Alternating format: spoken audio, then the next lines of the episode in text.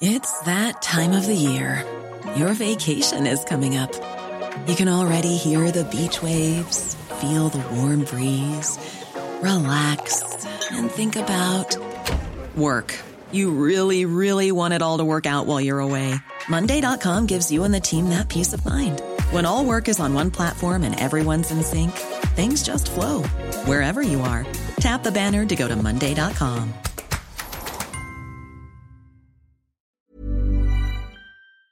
Les amis, bienvenue, j'espère que vous allez tous très bien, très content de vous retrouver pour cette nouvelle vidéo. Je vous l'avais promis, juste avant demain le tirage au sort de la Ligue des Champions, on revient sur la liste de Didier Deschamps qui est sortie. Il y a quelques minutes, heures, il a donné une petite conférence de presse où il s'est exprimé et a donné donc sa liste pour le Rassemblement International, le prochain, celui de la semaine prochaine. Vendredi, on joue contre les Pays-Bas au Stade de France dans un match euh, qui me parle beaucoup et lundi, c'est contre l'Irlande, en Irlande.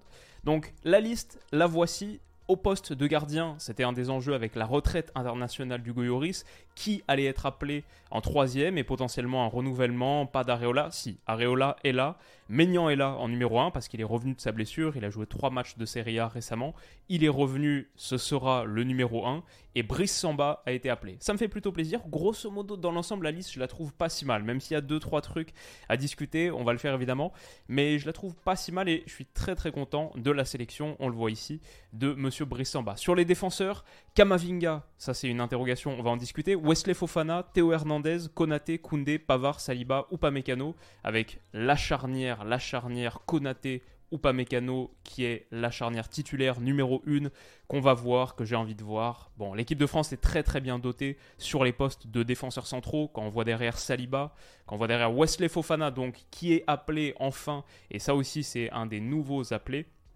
alors qu'il était un membre essentiel de l'équipe de France Espoir, qu'il est très bon avec Chelsea, qu'il revient enfin de sa blessure. Il avait le petit imbroglio au moment de sa dernière vraie convocation, euh, question personnelle, etc.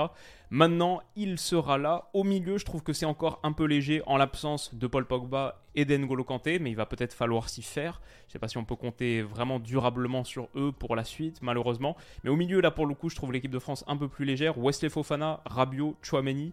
Kefren Turam, nouvel appelé aussi. Euh, la fratrie Kefren Turam et Marcus Turam, donc les deux frères, comme les deux frères Hernandez, même si pour le coup Lucas n'est pas encore revenu. Peut-être qu'avec le retour de Lucas Hernandez, on aurait Kamavinga qui rebasculerait dans les milieux de terrain. Et du coup, Jordan Verretou, celui dont j'ai pas parlé, sur les cinq milieux de terrain pour l'instant. Mais on peut imaginer qu'avec un retour de Lucas Hernandez, euh, on ait Kamavinga qui rebascule parmi les milieux de terrain et un des cinq qui saute.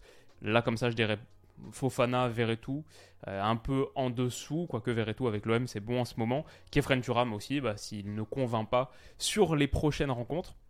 Et enfin les attaquants, en l'absence d'Ousmane Dembélé, c'est euh, Diaby, Moussa Diaby qui est là. Donc lui il est un peu au point de bascule, je pense c'est un peu le huitième attaquant de l'équipe de France dans la tête de Didier Deschamps. Mais sinon Kingsley Coman, pas de surprise, Giroud qui est encore là, Griezmann, Colomwani, Mbappé et Marcus Thuram c'est pas vraiment choquant. Je trouve que tout est relativement logique par rapport à ça.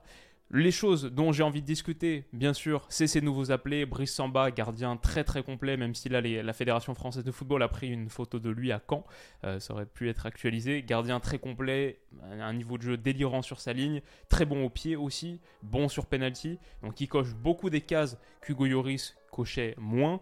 À voir quel sera son rôle, deuxième ou troisième gardien, déjà, ça c'est un peu la question par rapport à Alphonse Areola.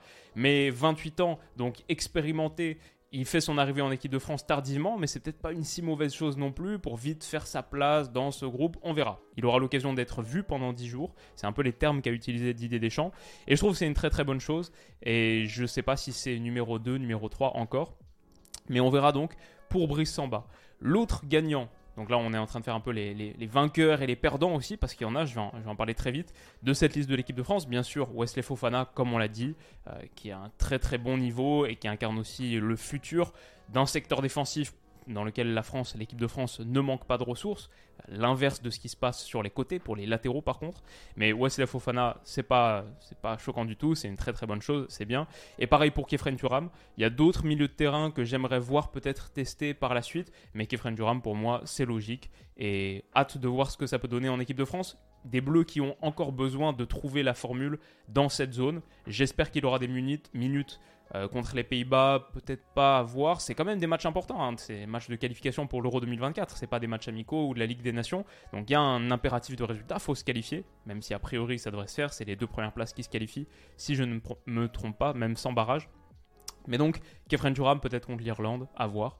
Et sur les autres gagnants, même si c'est pas des nouveaux appelés, pour moi c'est un peu l'idée des confirmés. Alors il n'y avait aucune, euh, aucun doute sur le fait que Randall Colomwani allait être appelé, mais quand on connaît sa convocation en équipe de France, un peu au dernier moment pour la Coupe du Monde, euh, était un peu bah, sur le cut-off point. Quoi. Là, le, niveau de Randall Colomwani qu'il montre en club avec Francfort, c'est prestation convaincante en Coupe du Monde. Pour moi, elles, mettent Randall Colomwani parmi les, confirmés, les établis. Cette liste et cette convocation, c'est la convocation de sa, sa, consolidation, la consolidation de son statut en équipe de France, qui a vocation à être un des joueurs offensifs qui compte très très fort pour ses Bleus au point potentiellement d'être titulaire.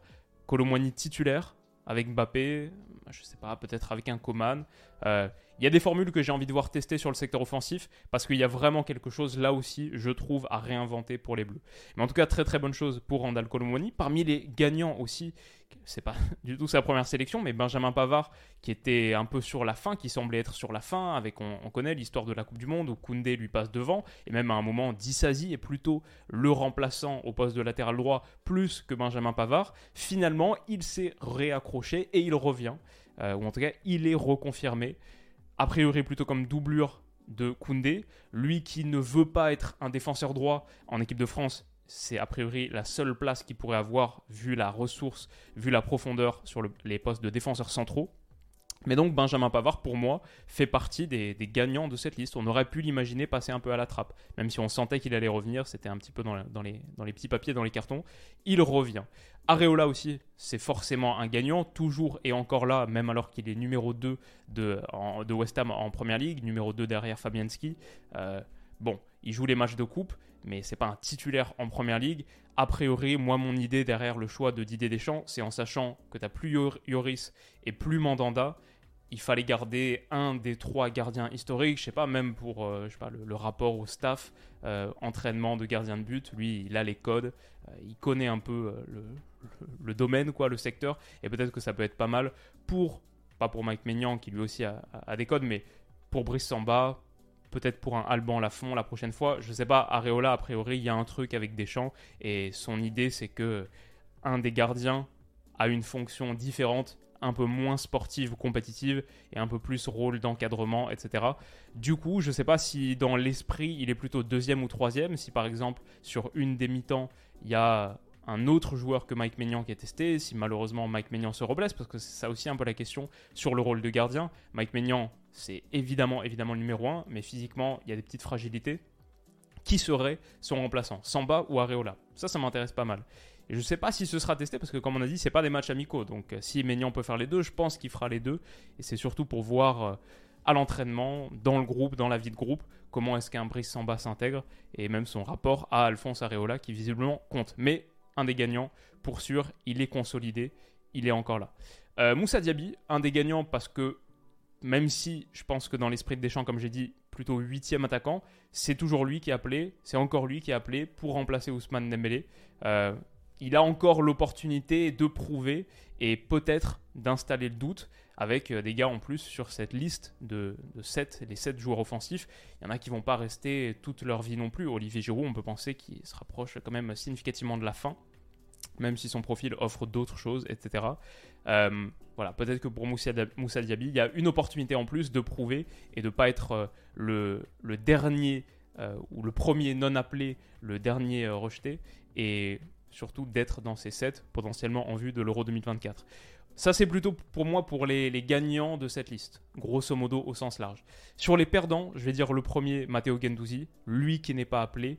Euh, forcément, dans un entrejeu en plus, un milieu de terrain de l'équipe de France qui déborde pas de qualité, de ressources. Il n'a pas été reconduit et Deschamps a préféré tester quelqu'un d'autre en la personne de Kefren Turam. Forcément, il fait partie des gars qui, baissent un peu dans la hiérarchie et il est un des perdants pour moi de cette liste. Je dirais la même chose pour Dissasi avec le retour de Pavard et avec la confirmation de Jules Koundé, avec ce secteur défensif, cette charnière centrale extrêmement vaste, riche de l'équipe de France. Lui n'est pas appelé alors qu'il était là à la Coupe du Monde ouais, c'est, il est aussi un des perdants, même si il y a encore, tout est possible pour lui. Mais quand on sait ceux qui n'ont pas été appelés, les autres, euh, qui ont beaucoup beaucoup de potentiel également, peut-être que le futur d'Axel Disasi en équipe de France s'assombrit un peu. On verra. Enfin, il faut quand même le dire, Jonathan Klaus, qui à un moment était, avait peut-être se rapproché d'une place de choix, bah, son non-appel pour la Coupe du Monde a été confirmé. Là, je pense pas qu'on le reverra en bleu. Euh, du moins avec Didier Deschamps et du moins dans le cadre d'une équipe de France qui joue à 4 derrière. Et je pense que c'est plutôt l'idée de Didier Deschamps. Donc à la fin, je crois que Klaus, il aura eu 6 sélections, un truc comme ça. Il y a des chances pour moi que le compteur il reste bloqué à 6. Bon, il n'y avait pas de grands espoirs après cette Coupe du Monde pour lui de retrouver un, un, rôle, une place. Mais je crois que, je crois que c'est la fin pour lui en bleu. Quelques autres joueurs, je ne sais pas si on peut les considérer comme des perdants-perdants de cette nouvelle liste, mais en tout cas pas des gagnants et peut-être ceux qui vont attendre la prochaine avec beaucoup beaucoup d'impatience et espérer en être, travailler encore plus fort, pour certains vivre une petite période de frustration. Alban Lafont, je pense que lui, même si moi j'étais très friand de voir Samba, je suis très content de voir Samba, lui avec son passif en équipe de France, etc., euh, espoir notamment, joueur très important, gardien d'avenir et même de présent, il est plus que ce gardien d'avenir, bon lui doit être un petit peu déçu. Euh, Manu Kone, Quadio Kone, Manu Kone de Gladbach, ça c'est quelque chose que moi je suis un peu partagé là-dessus, j'avais beaucoup envie de le voir. Euh, c'est un milieu de terrain que je trouve sur ses pics extraordinaires. Je me suis revu plein de séquences de lui à Gladbach là juste ce matin, en anticipation potentiellement de sa future convocation, notamment tout son match à Leipzig, etc. Et c'est un joueur que je trouve, alors il est très jeune encore, il va avoir 22 ans je crois en mai ou euh, dans quelques mois. Donc il a encore toute sa carrière devant lui. Je le trouve techniquement délicieux. Il a une super forte mobilité avec ballon. Il est très créatif, audacieux et courageux. Il tente constamment des choses progressives, que ce soit par la passe, que ce soit par le dribble. Maintenant, ça manque un peu de maturité aussi. Je trouve que ça fait très joueur de Bundesliga, joueur français, jeune français de Bundesliga, qui est dans ce championnat pour progresser avant tout et qui a le, loisir, le luxe de tester beaucoup de choses et d'être moins dans une idée que tout ce qu'il fait doit être réussi. Il y a beaucoup, beaucoup de déchets, de ratés, il y a beaucoup de pertes de balles. Contre Leipzig, j'ai peut-être pas forcément vu le meilleur match non plus parce qu'il y en a des très très grosses, notamment celles qui amènent au premier but de Leipzig, Timo Werner, etc. Mais même par la suite, par la suite. Et pourtant, il y a de très très bonnes choses aussi. C'est très très inégal. Manu connaît. Et peut-être que ça, dans l'esprit de Didier Deschamps, en plus un peu moins référencé, je sais pas, même sur le nom que Kefren Turam, etc. Euh, peut-être que ça a compté, mais à mon avis, les deux sont, sont pas loin. Et s'il continue sur cette lancée, à montrer autant de belles choses et peut-être à épurer un petit peu sa performance, sa production, je pense qu'il sera pas loin de l'équipe de France. Et j'ai envie de le voir tester à un moment donné parce que l'équipe de France a besoin de réinventer quelque chose, je me répète, mais dans cet entrejeu. Donc pour Manu Koné, peut-être euh, un peu de patience et ça viendra. Jean-Claire Todibo, forcément, c'est une question aussi. Euh, par rapport à Wesley Fofana, peut-être que les deux étaient un petit peu en balance. Fofana, même si on l'a moins vu, entre guillemets, à cause de toutes ses blessures, bah, il joue à Chelsea, il est titulaire à Chelsea. En ce moment, il est très très bon à Chelsea. Je pense qu'un club qui a la prétention de faire très très fort, même si cette saison ça se passe mal en première ligue, et encore engagé en quart de finale de Ligue des Champions, Wesley Fofana à la fin de saison, il peut soulever la Ligue des Champions. C'est, je crois, quelque chose qui compte beaucoup dans l'esprit de Didier Deschamps, et du coup, je comprends le choix. Mais Todibo peut-être aura sa chance. Le seul problème pour lui, c'est que c'est un secteur très très dense. Et enfin, Pierre Calulu, bah, sur ce rôle de milieu central, de défenseur central, voilà, euh, à l'AC Milan, avec Tomori, avec Malik aussi, qu'on voit de plus en plus, ça se passe très très bien. Peut-être que lui aurait plus sa chance sur un poste de latéral droit s'il était encore plus spécialisé, identifié, caractérisé comme latéral latéral droit. Euh, pour Didier Deschamps, comme il y a cette zone est un peu moins forte pour l'équipe de France. Mais je regrette qu'on ne le voit pas tester, jamais tester. Ça, pour moi, ça ressemblait quand même à une opportunité de le voir un petit peu plus. Et je sais pas, peut-être que. Je sais quels sont, quels sont les critères de choix, peut-être la taille, quoi, il est euh, peut-être juste autour d'un mètre 80, etc. Il y a des choses qui peut-être le, le déclassent un peu euh, aux yeux de Deschamps mais techniquement, sur ce qu'il est capable de faire, euh, la propreté, le sens de l'anticipation, j'aimerais bien le voir à un moment donné. Ce sera pas pour cette fois, c'est dommage. Quelques autres sujets, Kamavinga mis parmi les défenseurs en tant que latéral gauche, c'est quand même un truc assez fort. J'ai espoir que ça change avec le retour de Lucas Hernandez, d'avoir peut-être les deux Hernandez positionnés plus en tant que latéraux gauche, même si Lucas peut-être c'est encore plus un central qu'autre chose. Peut-être aussi avec Ferland Mendy qui a fait son retour à l'entraînement, mais si, enfin l'équipe de France a vraiment besoin qui est Il Hernandez, c'est bien, mais a vraiment besoin d'avoir un deuxième vrai, vrai latéral gauche parce que pour moi, c'est quelque chose qui débloquerait deux choses en même temps. Tu as plus de profondeur sur ce rôle et tu peux mettre Kamavinga à son vrai poste en tant que milieu central. Parce que Kamavinga, latéral gauche, à la rigueur, Koundé, latéral droit, je le comprends, c'est pas son vrai poste, c'est pas celui qu'il veut être, Koundé, latéral droit, mais c'est celui qu'il joue en club. Donc, ok, il y a une certaine, il y a quelque chose d'un peu logique. Kamavinga, latéral gauche, ça lui arrive de temps en temps au Real Madrid, mais on l'a vu là, juste hier en Ligue des Champions contre Liverpool. Kamavinga, milieu central, c'est ça. C'est ça le futur. C'est ça le futur de l'équipe de France aussi. Un Kamavinga Chouameni et peut-être t'ajoutes, euh, j'espère un jour, un, Manu Kone top top niveau. Euh, peut-être c'est ça le trident de l'équipe de France au milieu. Kamavinga, à un moment, devra être un des milieux phares de l'équipe de France. Il ne peut pas faire carrière en équipe de France latéral gauche. Pour l'instant, c'est plus du dépannage. Donc euh, j'espère qu'on va vite arriver à ce moment où cette idée disparaît un peu. Parce que même s'il rend service, évidemment, évidemment, on, utilise ses qualités qu'à 30% dans cette fonction.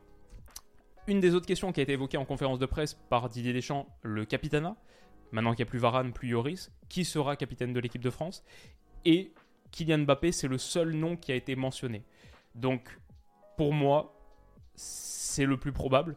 Euh, il y a d'autres pistes, mais comme il évoque l'idée, euh, il faut que ce soit quelqu'un il veut pas de capitaine tournant, il veut pas de rotation, il veut faire un choix et que ce soit ça.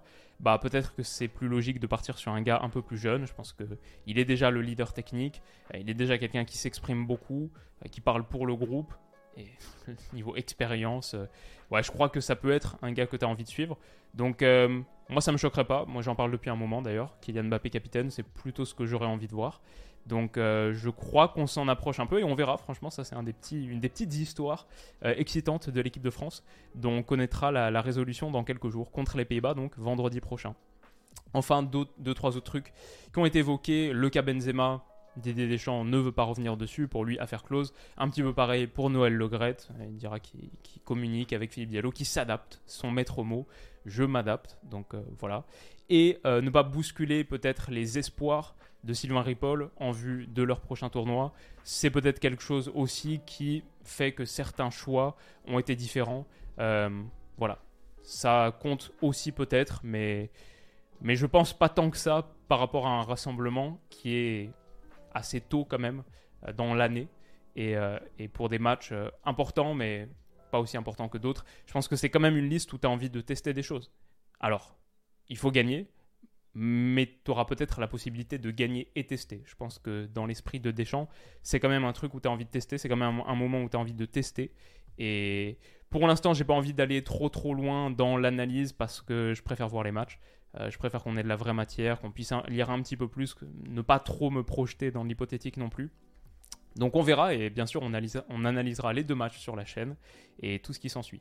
J'espère que cette rapide réaction vous aura plu les amis. On se retrouve très vite pour la prochaine. On se retrouve demain pour le tirage au sort des quarts de finale de Ligue des Champions et j'en ferai une petite vidéo, vidéo réaction dans la foulée aussi. On se retrouve dimanche pour l'analyse du Classico et plein d'autres joyeuseries. Prenez soin de vous et à bientôt.